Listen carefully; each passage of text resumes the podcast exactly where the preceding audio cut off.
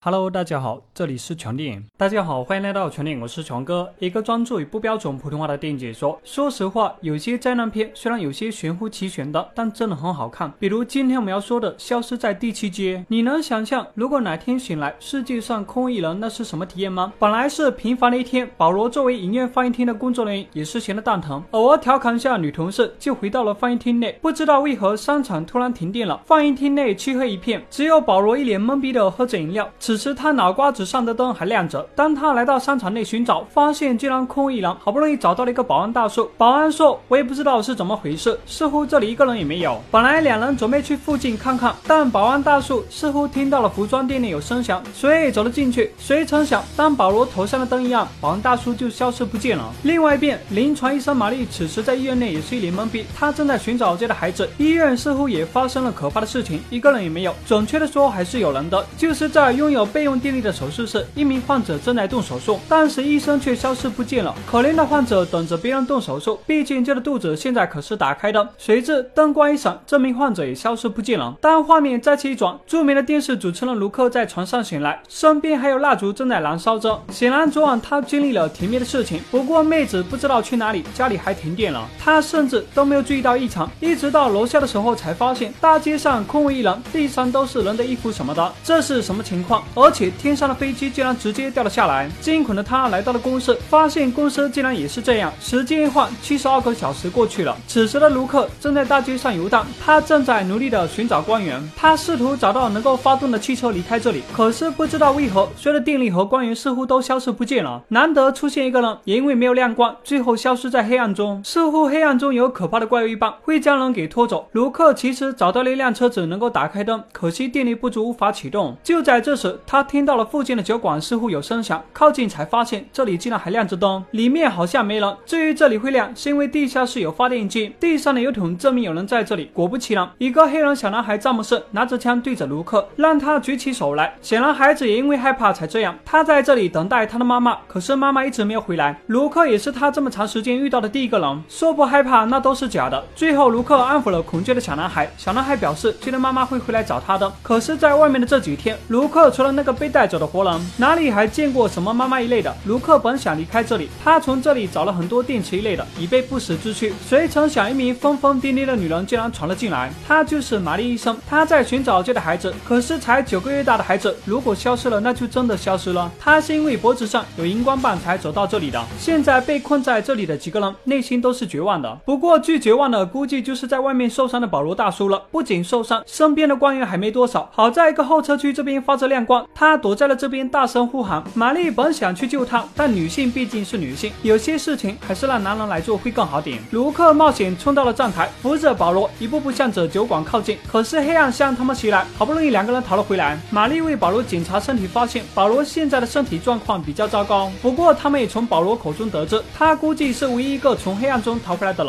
原本他的手电筒已经灭了，没想到又亮了起来。他只记得自己消失了几天的样子，耳边都是奇怪的声音，不知道。是不是因为经历了恐怖的黑暗，让保罗变得很狂暴，甚至对着发电机生气？这简直有毒啊！如果没有发电机，黑暗中的怪物分分钟会将他们拖入地狱。地下室还有一个被封闭的门，好像是下水道。保罗说自己看过一本书，在一个名为罗诺克的岛屿，一五八七年的时候，英国派出了一个传教士来到这里，这里有一百一十七个男女生活在一起。但是有一天，那里的人竟然全部消失不见，搜查队找了很久都没有发现，这一直是一个巨大的谜团。而今天他们遇到的或许就是相同的。黑暗中的怪物会将他们给带走，谁也不知道黑暗中到底是什么东西，是怎么来的。眼见保罗的状态非常的不好，他们需要找到医院。现在几个人需要做的事情就是维持这边的发电机正常运作，然后卢克和玛丽将最初发现的车子给开过来，最后离开这里。因为卢克从卫星电视中看到过，在芝加哥那边应该还有相同的幸存者，所以他们可以往那边赶去。说干就干，两个人带着光源找到了车子，可是车子的电力不够，无法启动。这真的有点坑啊！玛丽说：“我们退回去。”